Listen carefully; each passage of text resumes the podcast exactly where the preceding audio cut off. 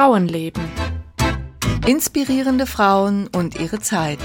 Ein Podcast von Susanne Popp und Petra Hucke.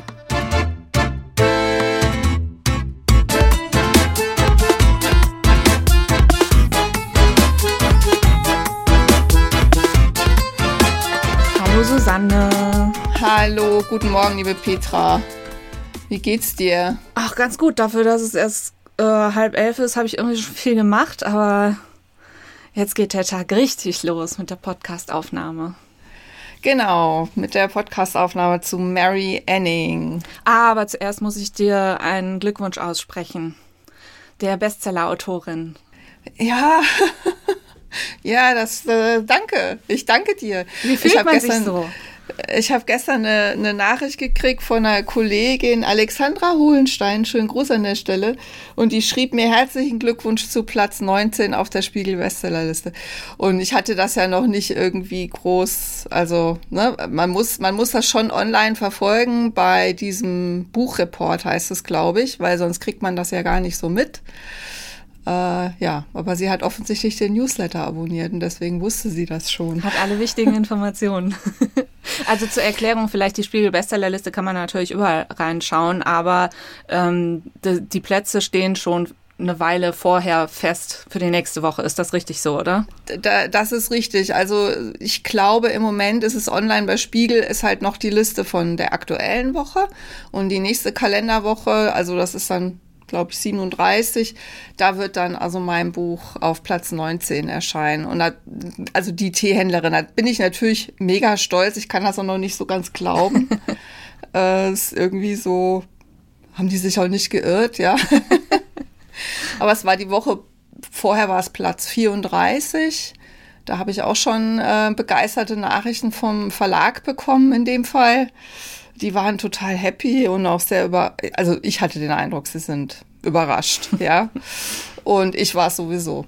Ja. Und jetzt der steile Aufstieg auf Platz 19. Toll. Und jetzt Platz 19, dann gucken wir mal, wie es weitergeht. Ja. Ne? Das ist ja so, wenn du das, wenn du dann mal da so bist, äh, da willst du eigentlich auch ganz gerne da bleiben. Oder noch höher steigen in die Top 10 vielleicht.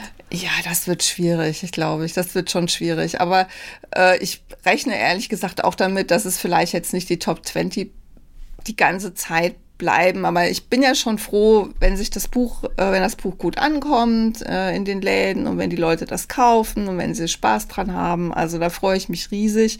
Und vielen Dank auch an dieser Stelle an alle LeserInnen und KäuferInnen. Ähm, klar, äh, bei, bei Bestsellern geht es vor allem ums Kaufen, nicht nur ums Lesen. Ja, ist auf jeden Fall super. Dann werden wir das weiter verfolgen und in den nächsten Folgen vielleicht berichten, wie es weitergeht. Genau, wir berichten, wenn es gut läuft. Und sonst lassen wir es unter den Tisch fallen. ja, genau. Ja, Podcast-Folge äh, haben wir ja schon im Kasten, die ist schon online und heute also eine neue. Ich, ich habe richtig Lust drauf auf unsere neuen Frauen. Und äh, ich werde auch jedes Mal inspiriert, wenn ich dann diese Geschichten höre. Dann erzähle ich dir heute die Geschichte von Mary Anning. Ja, Mary Anning. Eine Engländerin, richtig? Eine Engländerin, genau. Sie war ähm, Fossiliensammlerin oder Fossiliensucherin. Da werde ich drauf zu sprechen kommen. Sie war, kann man so sagen, Paläontologin, Geologin und auch eine recht clevere Geschäftsfrau.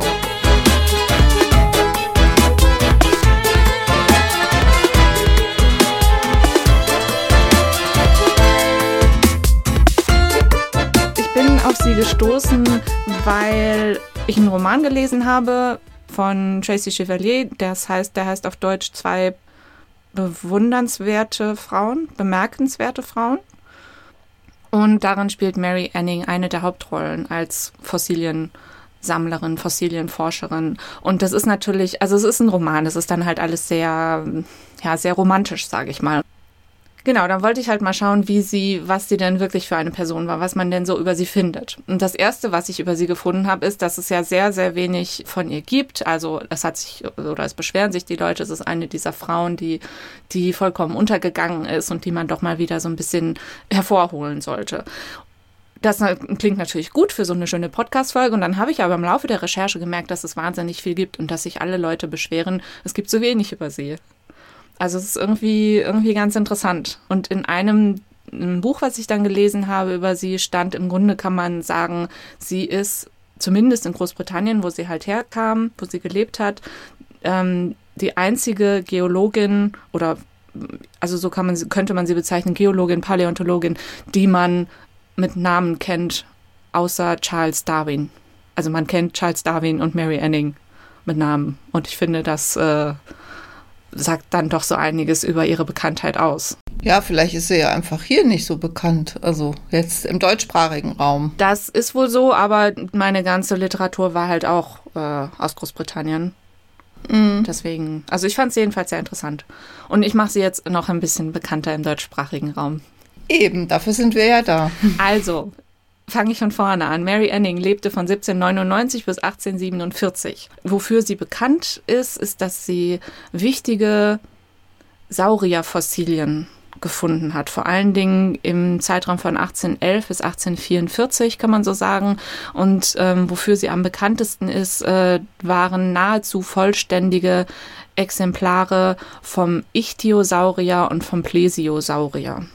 Also Fossilien mhm. vom Skelett dieser Saurierarten.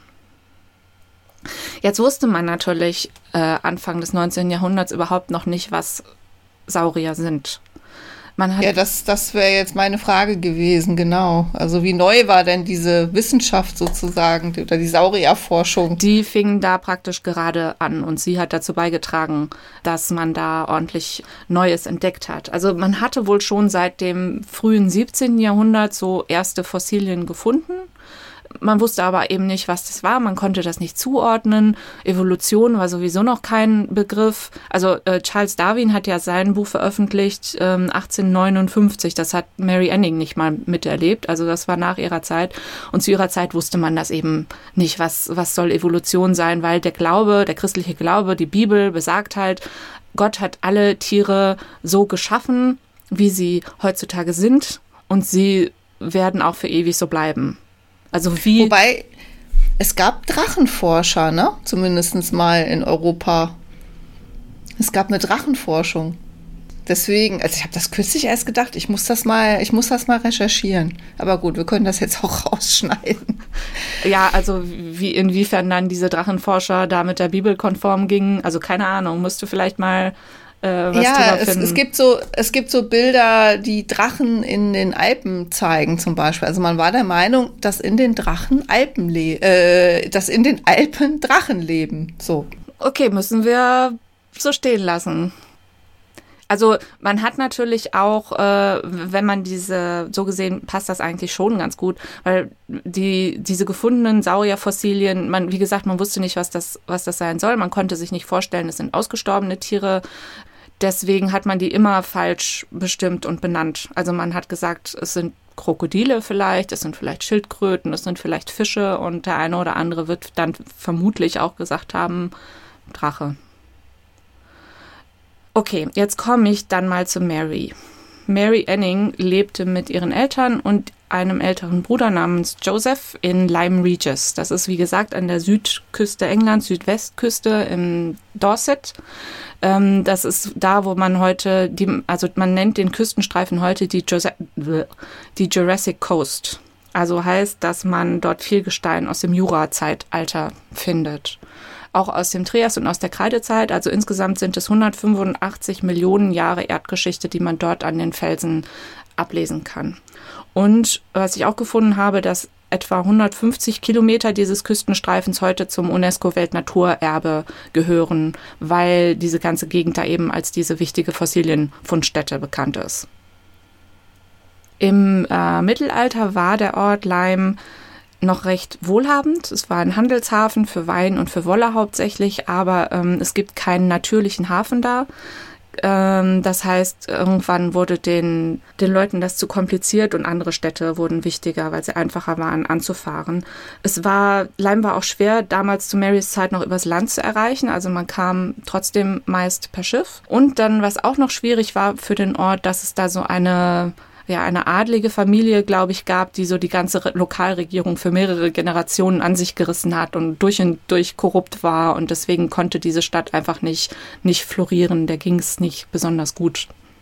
Wir befinden uns, wie gesagt, Anfang des 19. Jahrhunderts. Das ist so richtig Zeit und auch die Gegend von Jane Austen, wie man sich das so vorstellt, mit Sommerfrische am Meer und äh, Bällen, wo sich die jungen Damen und Herren kennenlernen und so. Aber Mary Anning stammte aus der Arbeiterschicht. Also sie hatte mit dieser ganzen äh, Gesellschaftssache wie bei Jane Austen eigentlich nichts zu tun.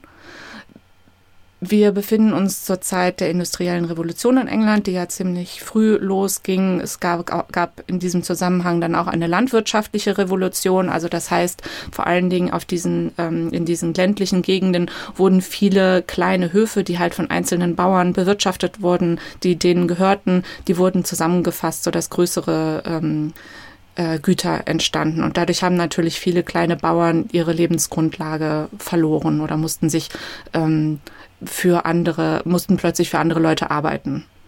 Gleichzeitig war dann auch noch äh, Krieg mit Frankreich, das heißt, es gab Schwierigkeiten mit der Versorgung, der Weizen war knapp, es gab auch richtige Hungersnöte. Marys Vater hieß Richard, der lebte nur bis 1810, also sie hat ihn nur so bis zu ihrem äh, elften Lebensjahr kennengelernt. Er war Möbelbauer und Schreiner. Ihre Mutter hieß auch Mary, wurde aber Molly genannt. Ähm, sie gehörten den sogenannten Dissenters an, nennt man auch Nonconformists oder Congregationalists. Das ist eine protestantische Religion, die sich aber von der anglikanischen Staatskirche abgetrennt hat, weil die mit einigen Dogmen und so weiter nicht zufrieden waren. Das heißt, sie, diese Familie ist nicht so ganz in die Gemeinschaft dort integriert. Und der Vater war wohl auch so ein bisschen rebellisch. Der hat mal bei irgendwelchen kleinen ja, Revolutionen in Anführungszeichen mitgemacht. Also er, er wusste, was er wollte. Er war politisch. Genau. Und sie wechselt aber später. Also als sie erwachsen ist, ähm, wechselt sie zu den Anglikanern. Hm, vielleicht, weil sie viele, viele Freunde hatte, die Anglikaner waren, dass sie da besser reinpassen wollte. Vielleicht auch, weil die Anglikaner wohl doch den Naturwissenschaften gegenüber etwas aufgeschlossener waren als eben diese Dissenters. Das macht sie aber erst im Erwachsenenalter. Und Molly und Richard haben zehn Kinder oder bekommen zehn Kinder, von denen aber nur zwei aufwachsen, und zwar Joseph und Mary. Mhm. Also zu der Zeit habe ich eine Zahl gefunden, 36 Prozent aller Kinder sterben vom neunten Geburtstag. Also es ja, war jetzt kein war Wahnsinn mit der Kindersterblichkeit, unglaublich. Ja, ja, Also es war nicht unüblich, aber ich glaube, sie hatten wirklich äh, großes Pech sozusagen. Es gab vor unserer Mary noch eine Mary, die aber äh, bei einem Brand gestorben ist. Und unsere Mary hat dann halt den Namen ihrer älteren verstorbenen Schwester bekommen. Mary selbst hätte auch fast nicht überlebt. Das ist, also es, es ranken sich relativ viele Legenden um Mary Anning, aber das scheint wohl wirklich so gewesen zu sein, dass sie, als sie ein Jahr alt war, von einem Blitz getroffen wurde. Es war irgendwie so ein Feiertag oder ein kleines Festival oder so in, in Lyme Regis und sie war unterwegs mit ihrem Kindermädchen und ähm, dann kam ein Gewitter und sie sind wohl zu viert unter einen Baum geflüchtet und Mary war die einzige, die das überlebt hat. Ach, hey. Also ihr Kindermädchen ist gestorben und ich glaube zwei andere Kinder auch. Und ähm, es gibt einen Zeitzeugen, einen Augenzeugen, der ähm, dann geschrieben hat, sie, also er hat gesehen, wie sie das Kind, das halb leblose Kind mit dem Kind äh, zu ihnen gerannt kam und gesagt haben, sie brauchen warmes Wasser, damit das Kind überlebt. Und also Mary wurde dann in warmes Wasser gelegt. Ich weiß nicht warum, ob sie vielleicht unterkühlt war und dass sie wieder aufgewärmt hat oder so, weiß ich nicht. Ähm, ja, aber jedenfalls hat sie das überlebt in dieser Legendenschreibung ähm, steht dann auch noch, angeblich soll sie vorher ein bisschen dumm gewirkt haben und danach plötzlich nicht mehr. Also dieser Blitzschlag, weiß ich nicht, äh, hat sie dann schlau gemacht. Vielleicht liegt es ja, auch irgendwie. Das kann, also kann wirklich eine Geschichte sein. Es ist eine ne? Geschichte. Ne? Man kann es vielleicht auch so interpretieren. Also erstmal wirklich so im Nachhinein, aha, dadurch ist sie halt so diese, diese bekannte ähm, Mary Anning geworden, die so anders geworden ist, als, als ihr Leben es eigentlich vorgegeben hätte. Man kann aber vielleicht auch denken, dass ähm, ich weiß nicht, ist vielleicht zu viel Psychologie, aber dass die, die Eltern vorher, als sie noch so klein war, Angst hatten, vielleicht überlebt dieses Kind auch nicht und ähm, nachdem dann aber dieser Schreck und dieses Unglück kam und sie sogar das überlebt hat, dass sie sich dann, weiß ich nicht, vielleicht einfach mehr um sie gekümmert haben oder so und dass sie dadurch dann aufgeweckter wurde. Keine Ahnung.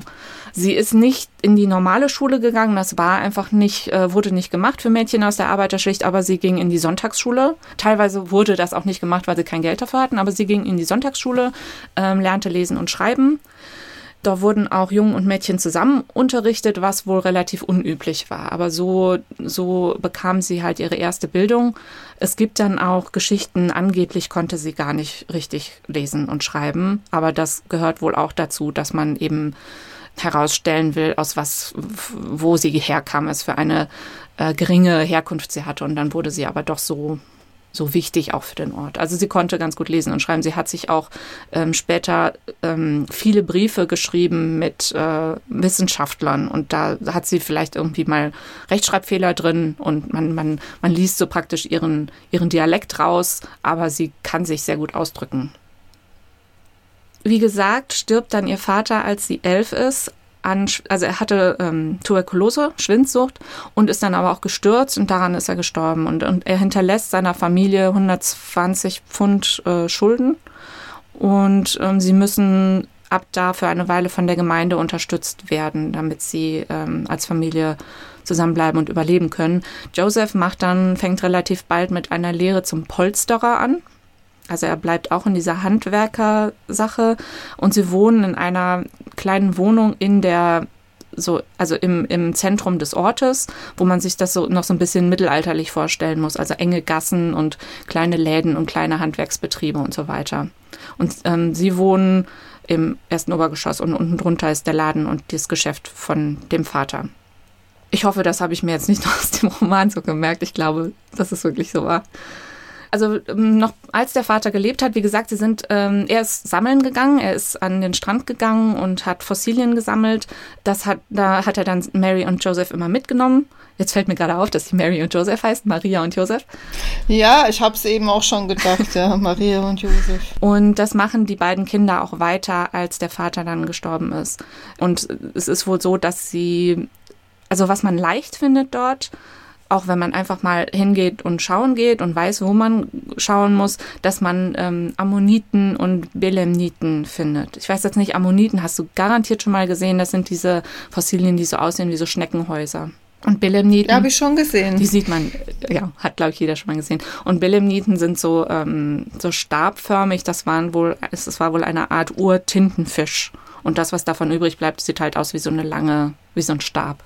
Und das finden halt auch oft Leute, die dorthin fahren, um Urlaub zu machen. Also so langsam. Hat er die gesammelt, um das zu verkaufen, der Vater? Genau. Mhm. Mhm.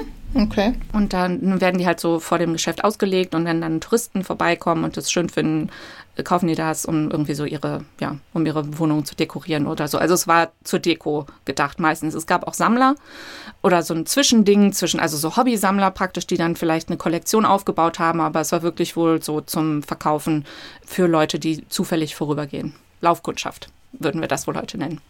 Ja. Der Tourismus fängt da gerade so an. Also es entwickelt sich halt gerade so in England so die Mittelschicht, die dann äh, Geld und Zeit hat, zum ersten Mal überhaupt äh, ähm, Urlaub zu machen. Und inzwischen, also es ist noch nicht so lange her, dass die Küste eigentlich als ungesund galt. Also man dachte immer so, diese ganzen Dämpfe, die so vom Meer herkommen, das macht die Gesundheit viel schlechter. Aber mittlerweile hat man erkannt, dass das Klima wirklich gut ist für Lungenkranke und überhaupt für, für alle.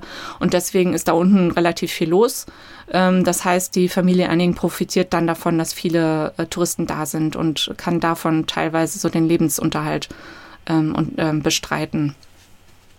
Ähm, dieses helle Gestein, was man von dieser Küste kennt, ähm, wurde schon abgebaut seit dem frühen 19. Jahrhundert, habe ich jetzt hier stehen, aber das wäre ja dann im Grunde zu Marys Zeit. Also zu Marys Zeit haben sie es auf jeden Fall schon abgebaut, hauptsächlich äh, für die Zementherstellung. Aber das, ähm, die Küste ging und geht auch immer noch ganz natürlich dort zurück, weil halt äh, sehr viel Wind und Wellen dagegen prallen und ähm, ja, ich glaube, zum Marys Side oder ob das heute ist, meine Zahl, die ich hier habe, sind das 50 Zentimeter pro Jahr. Mhm. Äh, was besonders geschieht im Winter, wenn halt viel Wind und Sturm ist, dass das dann schneller abgetragen wird. Und dementsprechend war zwar der Sommer die beste Zeit für die Touristensaison, aber die Winter, der Winter war die bessere Zeit für Sammler. Weil die dann halt mehr und schneller was gefunden haben. Es war dann natürlich auch nicht ungefährlich, weil wenn einmal was abstürzt, kann noch was hinterher stürzen. Das Beste findet man gleich nach frischen Felsstürzen und vor der nächsten Flut. Also man musste auch immer aufpassen, dass man nicht von der Flut überrascht wurde. Mary ist nichts geschehen oder jedenfalls nichts Schlimmes. Es gab wohl einige Male, äh, war es wohl knapp, aber ihr geliebter Hund ist tatsächlich bei einem Felssturz umgekommen. Äh, was ich dann auch noch gefunden habe, dass man zu diesem Freizeitvergnügen oder für ihre Arbeit, weil für sie war es ja dann nach und nach wirklich Arbeit, trug man Zylinder, äh, auch Frauen, aus Filz, die mehrfach mit Schellack überzogen wurden, um den steifer zu machen. Und dann boten sie halt Als Schutz vor fallenden Sturz, Steinen. äh, mhm, genau. Sturzhelm, okay. Mhm.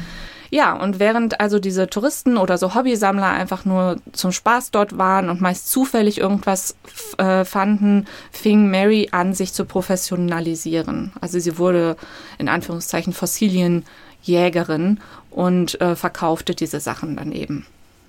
Im Jahr 1811, da ist sie elf oder zwölf Jahre alt, findet sie ihren ersten wichtigen Fund. Auch das steht überall so, sie fand das.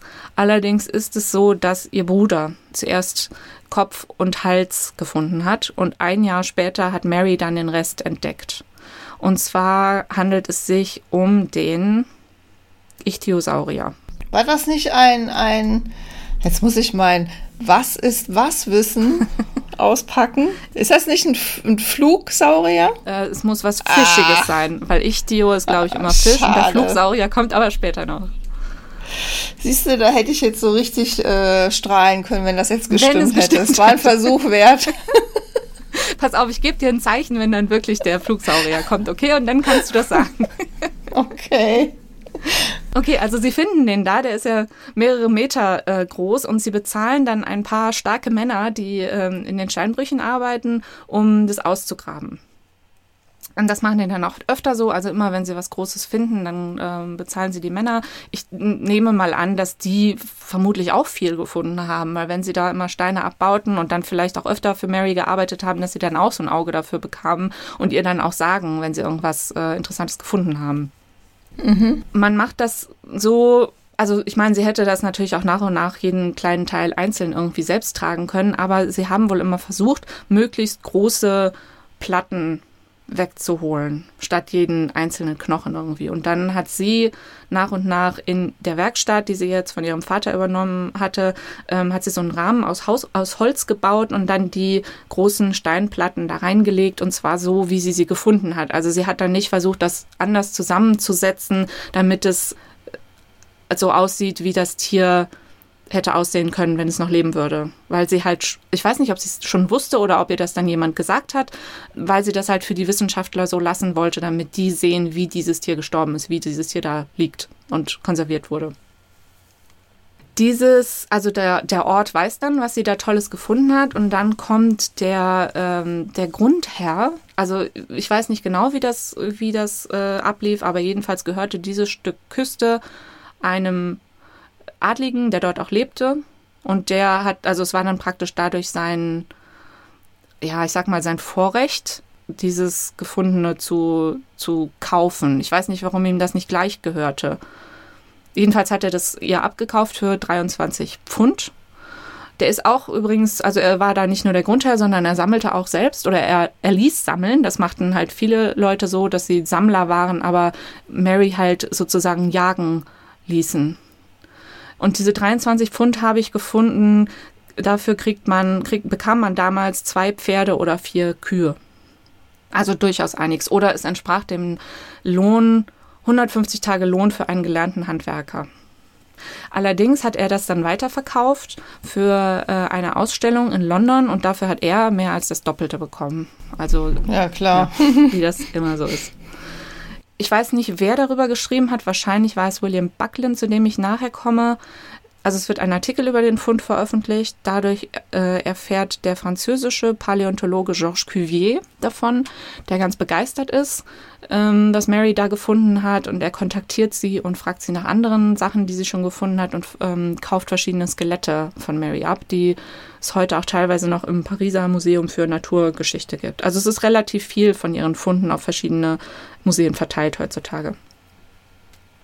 Und Cuvier war nicht einer dieser bibeltreuen Menschen, der dachte, die Erde ist erst 6000 Jahre alt. Also er war schon damals der Meinung, dass es vor dem, wie er das nannte, Zeitalter der Säugetiere ein Zeitalter der Reptilien gegeben haben muss.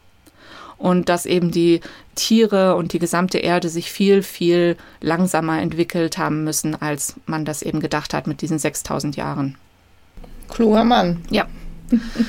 ähm, sie schreibt zwar selbst keine wissenschaftlichen Artikel und veröffentlicht überhaupt nichts, aber sie liest alles, was sie, was veröffentlicht wird und was sie irgendwie bekommt durch äh, Bekannte, die ihr das zuschicken und kopiert das dann ja, also sie hat es wirklich handschriftlich alles abgeschrieben, weil Scanner gab es damals leider noch nicht. Und sie hat dadurch offenbar auch sehr viel gelernt. Also sie kannte sich dann wirklich aus mit dem, was sie, was sie fand, nach und nach. Also ich meine, nach dem ersten Fund war sie halt gerade erst zwölf, aber das entwickelte sich halt so in den nächsten Jahren, dass sie sich wirklich gebildet hat dadurch. Wie alt war sie denn? Ach so, als sie den Kopf und Hals eines Ichthyosauriers gefunden hat, da war sie auch erst mhm. zwölf. Mhm. Ja, stimmt, natürlich. 1811 hast du gesagt. Mhm. Stimmt. Ja. Hi. Ähm, also man, auch das Legende ist immer so, dass sie das alles alleine gemacht hat, also dass sie praktisch schon mit zwölf so, so schlau war und mit zwölf äh, mit den Wissenschaftlern äh, korrespondiert hat und so und die Sachen verkauft hat. Aber es war wohl so, dass die Mutter sehr lange dafür verantwortlich war oder dass sie das zumindest zusammen gemacht haben als Familienunternehmen. Ja, der Vater hat ja nicht mehr gelebt. Deswegen, also die, die Mutter ist immer so im Hintergrund, aber sie hat wohl vor allen Dingen bei der Korrespondenz und äh, wenn es darum ging, dass die Leute zwar man kennt das, äh, schon ihre, ihre Bestellung haben wollen, aber noch nicht bezahlt haben und so, dass sie dann danach gehakt hat. So, jetzt hatte ich gerade schon William Buckland erwähnt, dass, äh, er war Wissenschaftler, äh, er war auch Kirchenmann, hatte in Oxford studiert, lehrte in Oxford. Er wurde ein sehr wichtiger Freund für Mary dann gab es noch einen William Conybeare, der auch in Oxford studiert hatte. Buckland galt als ein bisschen exzentrisch, vor allen Dingen so für die, für die, für das Unileben. Also er begeisterte sich zum Beispiel nicht nur für die, für die äh, Knochenskelette, äh, sondern auch für sogenannte Koprolithen. Das sind Kotsteine. Also dass man innerhalb dieser Fossilien, andere Fossilien gefunden hat von versteinertem Kot irgendwie so. Und da hat er dann immer irgendwelche lustigen Witzchen drüber gemacht, die wohl nicht so ganz so angemessen waren im universitären wir, Rahmen. Wir, haben einen Kotstein. Aha. Soll ich ihn dir mal zeigen? Ja, bitte. Warte ich hole mal meinen Kotstein. das ist was, was man hören möchte. Der gehört allerdings meinem Mann. Ehrlich gesagt weiß ich nicht, wo er herkommt. Also das ist die eine Seite. Warte, ich muss dich gerade mal groß machen, damit ich das überhaupt erkenne. Okay. Also äh, Petra sieht jetzt auf etwas, das äh, wirklich aussieht wie ein Haufen, Häufchen weißer Kot oder Sand. Ja, so handgroß würde ich sagen, oder? Ja, handgroß, genau. Und das ist, und das ist innen. Und das ist innen, okay. Also das ist auf einer Seite ist das abge, äh, abgesägt, das ist, durchgesch das ist im Prinzip durchgeschnitten, ein bisschen verstaubt. das ist praktisch durchgeschnitten und innen drin ist wie so ein Zapfen. Kannst du es sehen? Mhm. Also das ist tatsächlich, also das soll, das ganze Ding soll äh, Dino-Kacke sein. Dann ist das genau das, worüber sich der gute Buckland immer so gefreut hat. Da kann ich gerne für unseren Blog ein Foto ja. von zur Verfügung stellen. Dann könnt ihr euch das alle angucken. Das ist mal ein Grund auf frauenleben-podcast.de zu gehen, um sich diesen wunderschönen Kotstein anzugucken. Ja, vielen Dank, wunderbar. Vom Kotstein weiter zum, wo waren wir denn? Ach so, genau, zum nächsten Mann in Marys Leben. Henry de la Beach nehme ich an. Also sie hat, also er wird geschrieben B-E-C-H-E, -E, würde ich also sagen Henry de la Beche, so aus dem Französischen, aber sie, wenn sie über ihn geschrieben hat, hat sie immer Beach geschrieben. Das heißt, vielleicht wurde er so ausgesprochen. Deswegen nenne ich ihn mal so. Also William Buckland und William Conybeare waren beide deutlich älter, aber Henry de la Beach war nur drei Jahre älter als Mary. Er war ein reicher Erbe von verschiedenen Zuckerrohrplantagen in Jamaika was ihn jetzt nicht so unbedingt sympathisch macht.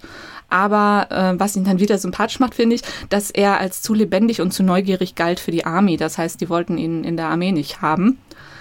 Ähm, und er ist ein großer Fan des Ichthyosauriers. Und als er davon hört, dass Mary einen gefunden hat, ähm, schaut er den sich an. Er findet später auch selbst einen äh, mit ihr zusammen. Also sie gehen dann immer zusammen an den Strand.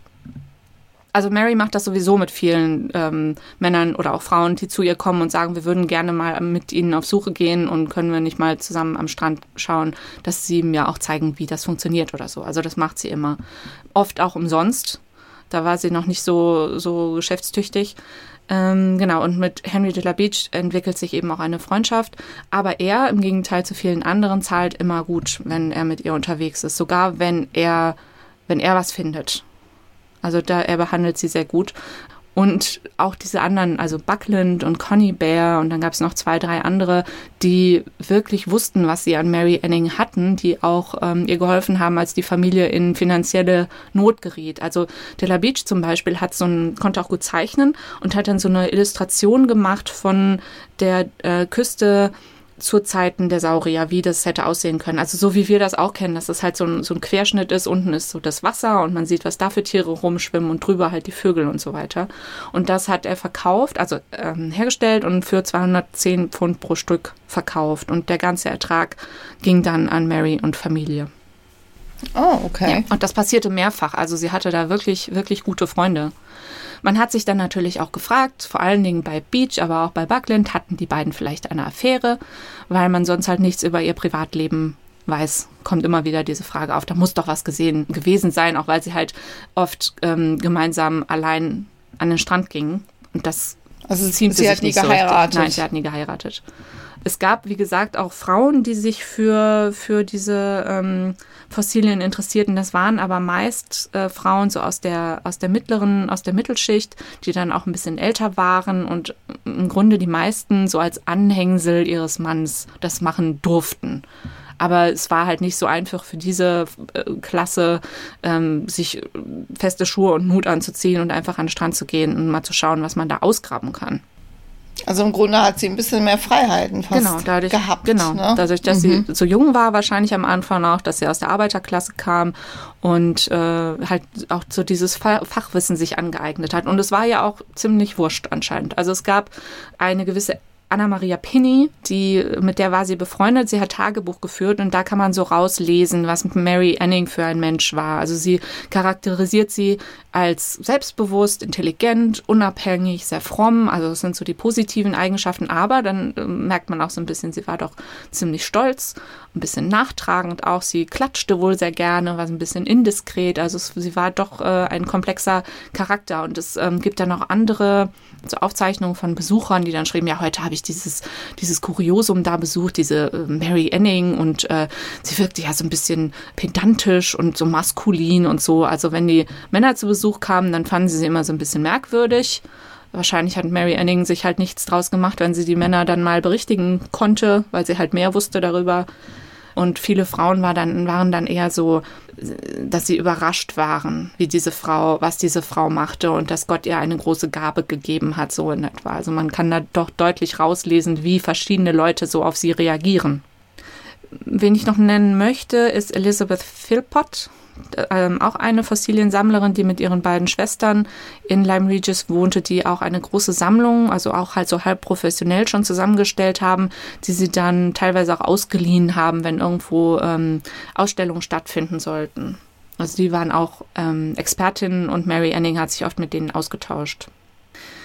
Jetzt hatten Sie ja schon, waren Sie ja schon mal einmal in äh, finanziellen Schwierigkeiten, wo ähm, Henry de la Beach dann diese Illustration hergestellt hat. Sie kommen jetzt 1820, wird es wohl noch schlimmer. Sie müssen Ihre Möbel verkaufen. Ähm, da kommt dann aber genau, hier habe ich diesen anderen, der dann auch hilft. Der hieß äh, Thomas James Birch. Bei dem fragte man sich dann auch immer, hatten Sie vielleicht auch eine Affäre? Aber auch das war nicht der Fall. Und er verkaufte aber tatsächlich seine ganze persönliche Kollektion, die er vor allen Dingen von den Annings hatte, an ein Museum, äh, wo dann Cuvier teilweise auch wieder was übernimmt. Und dafür gab es insgesamt 400 Pfund, wovon man sich 34 Pferde hätte kaufen können. Und das hat er der, der Familie dann genau. gegeben, mhm. oder? Ach, komplett. Ja, oh, ja, ja gut. nehme ich an. Ja, aber ich meine, Sie haben doch anscheinend gar nicht mal so schlecht verdient. Wie, wie kommt das denn überhaupt, dass Sie immer wieder so ein finanzielle ähm, schief. Das musste sie damit praktisch auch ihre Mutter, ihren Bruder, also alle? Nein, der Bruder haben war dann davon gelebt oder? Der Bruder war ja Polsterer zumindest, also er muss da Einkommen gehabt haben. Die Mutter hatte kein Einkommen, aber es war halt auch so, dass sie mal ein halbes Jahr nichts gefunden haben, dass sie dann vielleicht diese Ammoniten für ein paar Schilling verkauft haben, aber dann war das Geld eben auch wieder alle. Ja, ja, klar, klar. Ich meine, ein großer Pfund, aber da kannst du ja trotzdem so ein halbes Jahr von leben oder so und dann ist das auch wieder vorbei. Und sie war halt auch so professionell, dass sie das nicht äh, einfach gefunden und weiterverkauft hat mit der Zeit, sondern sie hat es dann erstmal äh, gereinigt, gesäubert. Also sie hat das wirklich ordentlich aufbereitet, damit sie dann auch einen höheren Preis dafür erzielen kann ähm, hat auch dafür Zeichnungen angefertigt. Also sie konnte auch sehr gut zeichnen, damit sie dann den Interessenten, die irgendwo in London wohnten oder so, einen Brief schreiben konnte. Ich habe ja das und das gefunden. Das gehört vermutlich zu der und der Art. Also das konnte sie dann auch schon sagen und hat dann auch diese Zeichnungen mitgeschickt, um dann eben ähm, ja, um ein gutes Geschäft zu machen. Und das hat halt auch alles eine Weile gedauert.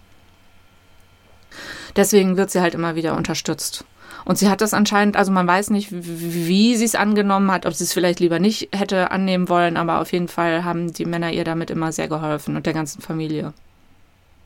Später ähm, ging es ihr dann aber auch besser. Also immer wenn sie dann konnte, finanziell, hat sie dann wohl auch noch ärmere Leute in Lyme Regis unterstützt. Also sie war da im Ort wohlgelitten und bekannt und ähm, man wusste, dass sie, ja, dass sie was tat für ihre Nachbarn und Nachbarinnen immer wenn diese Wissenschaftler dann Artikel geschrieben haben, war halt die Frage, erwähnen sie Mary Anning oder nicht. Die meisten haben es erstmal nicht gemacht. Wie gesagt, es war halt nicht wichtig, wer es gefunden hat, sondern wer es sammelt oder wer es beschreibt. Immer wieder taucht ihr Name dann aber doch auf, weil einige eben darauf achteten. Also Bucklin zum Beispiel hat immer ähm, darauf bestanden, dass sie erwähnt wird. Das war dann natürlich gute Publicity. Das heißt, es kamen immer mehr Leute zu ihr, die dann gesagt haben, wir möchten auch mal mit ihnen was suchen gehen ähm, oder was ihnen abkaufen. Und ähm, so wurde sie halt immer bekannter. Sie hat dann 1823 ihre zweite wichtige Entdeckung gemacht. Da war sie halt 23, 24, ein Plesiosaurier. Der war auch etwa drei Meter groß und wurde dann auch verkauft, blieb aber auf dem Weg nach London blieb das Schiff stecken. Also irgendwie sind sie zu spät losgefahren und die Flut war schon weg oder so. Jedenfalls blieb dann dieses Schiff erstmal zwei Tage da stecken, konnte dann weiterfahren, hat es doch noch geschafft nach London. Ich glaube in die Geological Society, wo das dann ausgestellt werden sollte. Da passte es dann aber leider nicht in den ersten Stock. Das heißt, sie mussten es erst im Erdgeschoss lagern. Also das war schon alles etwas schwierig. Und dann kam auch noch Georges Cuvier, dieser Paläontologe und Geologe, und sagte, er hätte Zweifel daran, ob dieses Ding wirklich echt ist, weil die Proportionen so seltsam sind. Also dieses Tier hatte einen sehr langen Hals und einen sehr kurzen Kopf und er dachte sich, hm, hat sie da vielleicht was zusammengestückelt, um das zu verkaufen. Und das ist natürlich, wo sie gerade anfängt, einen guten Ruf zu bekommen, sehr, sehr schwierig. Also sie wird sich da ordentlich geärgert haben. Ähm, und dann kommen aber Buckland und Connie Bear und bestätigen als äh, fähige Wissenschaftler, dass sie das wirklich mit eigenen Augen gesehen haben. Das gehört so zusammen, das war so. Und dann glaubt Cuvier es ihnen auch. Und äh, ich weiß nicht, ob er sich entschuldigt, aber seitdem behandelt er Mary dann doch wieder mit dem ihr gebührenden Respekt und erwähnt auch immer öfter ihren Namen bei seinen Veröffentlichungen. Genau, ich wollte dann noch was dazu sagen, dass sie ja also, dass sie das nicht nur findet, sondern dass sie, wie gesagt, das aufbereitet. Es war wohl eine sehr anstrengende Arbeit für die Augen und wahrscheinlich hat es da auch gestaubt. Sie forscht aber auch so ein bisschen selbst. Also, wie gesagt, sie kann dann in Briefen ganz genau beschreiben, was sie, was sie sieht, auch wie die einzelnen Teile heißen und so weiter. Was diese Belemniten angeht, also diese Urtintenfische, die sie manchmal findet, da hat sie sich dann wohl gefragt, wie verläuft denn so eine Entwicklung von diesem Urtier zu dem, was wir heute als Tintenfisch sehen? Und dann ähm, also fängt sie zum Beispiel einen Tintenfisch und schneidet den auf und schaut sich an, wie das aussah. Also sie versucht wirklich durch praktische Untersuchungen zu verstehen, was sie da findet. Und äh, schreibt dann die Ergebnisse auch, beschreibt diese Ergebnisse dann auch in Briefen an Buckland und so weiter noch ein berühmter Geologe, das ist jetzt so ein bisschen Name-Dropping, falls einem das, falls jemandem das was sagt.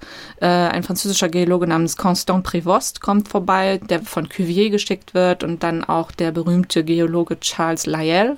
Also alle besuchen sie Mary nach und nach. 1828 äh, findet sie ein Pterodactylus macronix einen. Da sage ich jetzt mal nichts zu, da habe ich nämlich Das wäre jetzt ein keine Flugsaurier. Vorstellung.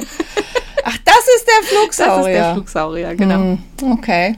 1829 reist sie vermutlich das einzige Mal in ihrem Leben nach London. Man weiß nicht, wie sie gereist ist, ob per Schiff oder übers Land. Also man weiß auch nicht genau, ob sie bei Freunden übernachtet hat. Das ist vermutlich der Fall. Jedenfalls hat sie sich dann da die Geological Society angeguckt, also wo die dann halt auch so, so, so Ausstellungen haben. Sie war im British Museum, wo auch viele ihrer Funde gezeigt wurden. Und ähm, sie nimmt sich einen Agenten in London, also einen, der ihr dann helfen soll, ihre Funde besser zu verkaufen, mehr Geld dafür zu bekommen. Das war auch auf Rat von De La Beach, der ihr gesagt hat, sie soll das mal versuchen. Und das hat wohl auch einige Jahre gut funktioniert. Vierte Entdeckung 1829 war ein Fossilfisch namens Squaloraya. Irgendwas zwischen Hai und Rochen. Ordnet man das ein. Fünfte Entdeckung 1830, ein Jahr später noch ein Plesiosaurus, aber eine andere, eine andere Art.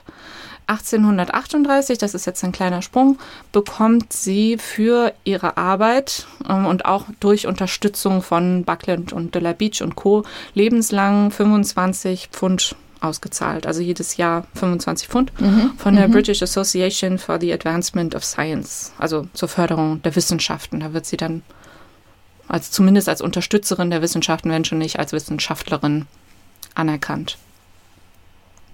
1842 stirbt ihre Mutter mit 79 Jahren. 1845, nur drei Jahre später, wird bei Mary Brustkrebs diagnostiziert. Ähm, wieder springen die männlichen Freunde ein und treiben noch mehr Geld auf, äh, damit sie sich behandeln lassen kann. 1846 wird sie noch erstes Ehrenmitglied im neuen Dorset County Museum. Und 1847 stirbt sie an Brustkrebs. Im Ort ist das ein großer Schock, weil sie halt, im Grunde wird sie von allen geliebt, weil sie eben so, so äh, großzügig ist und sie hat auch einigen ähm, im Ort dann Arbeit gegeben. Also wenn sie irgendwie Hilfe bei der, bei der Säuberung brauchte oder so. Also sie war da wirklich, ähm, soweit sie konnte, selbst wohltätig unterwegs. Ähm, der Pfarrer selbst leitete ihre Beerdigung, was er wohl sehr selten gemacht hat sonst. Es gab respektvolle Nachrufe. Sogar im Magazin dieser Geological Society, wo Frauen überhaupt nicht erlaubt waren erstmal. Also Frauen durften kein Mitglied werden und normalerweise gab es Nachrufe nur in dieser Zeitschrift oder in diesem Magazin nur für Mitglieder. Und Mary wurde aber als erstes Mal, als erstes Nicht-Mitglied und als erste Frau überhaupt mit einem Nachruf geehrt. Ja, also das war ihr Leben. Sie wurde halt 47 oder 48. Ich hatte ja jetzt schon öfter von dieser Legende gesprochen oder den Legenden, die sich so um sie rankten oder um diese Mythen. Äh, es gibt zum Beispiel den ersten Historiker von Lyme Regis, also von diesem Ort oder dieser Region, war George Roberts. Der lebte schon zu ihrer Zeit. Und er schreibt zum Beispiel diese Sache mit ihrem ersten großen Fund, diesem Ichthyosaurus, wo man einfach nicht wusste, was soll denn ein Saurier sein. Bis man das verstanden hatte und den richtig so benannt hatte, vergingen zehn Jahre, also eine lange Zeit. Und er als der klassische Historiker verglich das mit der Belagerung von Troja. Und dementsprechend war Mary dann seine Helena. Zum Beispiel. Okay. Nach der Entdeckung des Flugsauriers, apropos Drachen, wird sie zu, äh, zu St. Georgina, die den Drachen geschlagen hat. Einer nannte sie mal Princess of Paleontology. Ein anderer schrieb, sie sei the presiding deity, also die, äh, die vorsitzende Göttin des Ortes. Dann ähm, verglich man sie auch mit Diana, der Jagdgöttin, weil sie eben auf Jagd nach diesen Fossilien ging. Also sie hat alles solche sehr, ja, sagen wir mal, ehrenwerten Namen bekommen, aber sie haben sie halt nie einfach Wissenschaftlerin oder Paläontologin oder Geologin genannt. Gibt es irgendwie da jetzt so, das ist halt ein kleiner Ort, wenn ich das richtig verstanden habe. Ich könnte mir vorstellen, dass die vielleicht heute da irgendwie ein Museum haben oder irgendwas, wo sie die ehren. Ja, heute gibt es wohl ein Museum, nicht für sie, aber so über die äh, Erdgeschichte und so weiter, da wird sie mhm. definitiv erwähnt. Ähm, relativ bald nach ihrem Tod auch schon gab es, wurde ein Kirchenfenster eingebaut, ihr zu Ehren. Also diese Romantisierung hatte ich halt schon erwähnt. Und diese ganzen Bezeichnungen gehen ja auch so in diese Richtung. Also Princess of Paleontology, bitte. Es ist so, so, ja. Es gibt auch heute übrigens relativ viele Kinderbücher über sie. Wahrscheinlich hängt das auch damit zusammen, dass sie halt so früh angefangen hat, sozusagen sich zu professionalisieren oder überhaupt diesen Beruf zu ergreifen. Ja. Ähm, und dann halt äh, auch verschiedene Romane. Also es ist bis heute alles noch so ein bisschen so ein bisschen romantisch. Von ihr selbst, genau das ist noch wichtig, gibt es nicht viel. In einigen Artikeln hieß es dann, man weiß überhaupt nichts von ihr, was halt daran liegt, sie war eine Frau, sie war nie richtig in der Schule, konnte ja angeblich nicht richtig lesen und schreiben, sie war unverheiratet, sie gehörte zur Arbeiterklasse, wo sie dann ja auch irgendwann nicht mehr rein passte. Sie betrieb Handel, sie kam aus der Provin Provinz, der Vater war halt einer von diesen Dissenters und so weiter. Aber ähm, wie gesagt, also sie konnte definitiv lesen und schreiben. Es gibt einige Briefe, die noch ähm, äh, die man sich noch anschauen kann, halt an Kollegen und Wissenschaftler und Sammler. Es gibt auch Notizbücher von ihr das ist jetzt nicht so ein Tagebuch, sondern sie hat da so gesammelt, was ihr wichtig war. Also wirklich Sachinfos über Naturwissenschaften, was sie halt Neues gelernt hat, auch verschiedene Gebete und Gedichte, woran man dann vielleicht so ein bisschen ablesen kann. Äh, als ihre Mutter gestorben ist, gab es wohl sehr viele so, so äh, Trauer, Trauergebete und so weiter. Und auch einen protofeministischen Text, warum Frauen und Männer eigentlich nicht gleichgestellt sind. Also den hat sie nicht selbst geschrieben, sondern den hat sie auch irgendwo kopiert. Hm, ja, kann schon sein, dass das Thema sie durchaus beschäftigt Ich denke hat, auch, ne? also- Dafür ist er jetzt nicht bekannt geworden. Ja, weil sie halt so wahnsinnig viel mit Männern zusammengearbeitet hat, die sie dann lange Zeit doch erstmal richtig ausgenutzt haben, eher nie was bezahlt haben, wenn sie da zusammen an den Strand gegangen sind und so. Also sie, äh, und sie hat ja auch wirklich, wirklich hart gearbeitet. Also es war ja harte Arbeit da.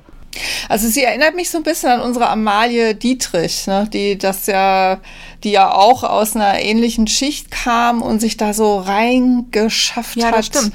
äh, die ja diese Herbarien zusammengestellt hat. Ja, und der man dann auch so ein bisschen nachgesagt hat, so, sie war so ein bisschen herb und so männlich und so. Das passt ja Genau. zu Mary Anning auch. Genau, also alles, alles Mögliche. Also da gibt's schon so ein paar Parallelen, finde Ja. ich. So vom, vielleicht auch, ja, vielleicht auch vom Typ her. Spannend, ja. ja. gut, was meine Drachenforscher betrifft, ich könnte mir vorstellen, dass das einfach noch ein bisschen früher war. Also im ne? Mittelalter Also im. Mittelalter. Im Mittelalter. Ja, schauen wir mal, ob wir da was zu finden. Ja, ich glaube, das war's. Ich habe hier noch, genau, noch einige Sachen nach ihrem Tod, dass ähm, es gibt zwei Porträts von ihr. Das eine nehmen wir dann auch als Titelbild für unsere Folge. Ähm, einige Tiere wurden dann doch später nach ihr benannt. Also so bei diesen lateinischen Doppelbezeichnungen ist dann auch mal ein Enningi dabei, zwei Fische und ein Reptil, glaube ich. Es wurde ein Preis nach ihr benannt für Paläontologie für Amateure. Und sie wäre auch fast einmal auf einem britischen Geldschein gelandet. Da kam dann wohl doch jemand anders drauf. Und ähm, was ich unbedingt noch schauen möchte, es gibt einen Film mit Kate Winslet namens Ammonite. Den finde ich aber leider nicht zum Streamen im Moment. Da muss ich mal abwarten. Genau. Also das sind alles so, so Kleinigkeiten. Und selbst wenn sie nur fast auf dem Geldschein gelandet ist, ich finde doch, dass das zeigt, dass sie in Großbritannien zumindest durchaus sehr bekannt ist. Und von Kate Winslet gespielt wurde.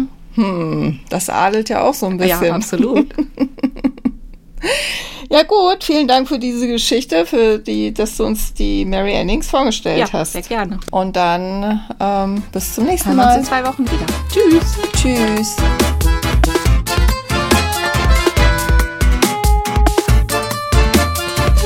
Wenn euch die Folge gefallen hat, dann freuen wir uns sehr, wenn ihr unseren Podcast abonniert und vielleicht sogar positiv bewertet auf den einschlägigen Plattformen.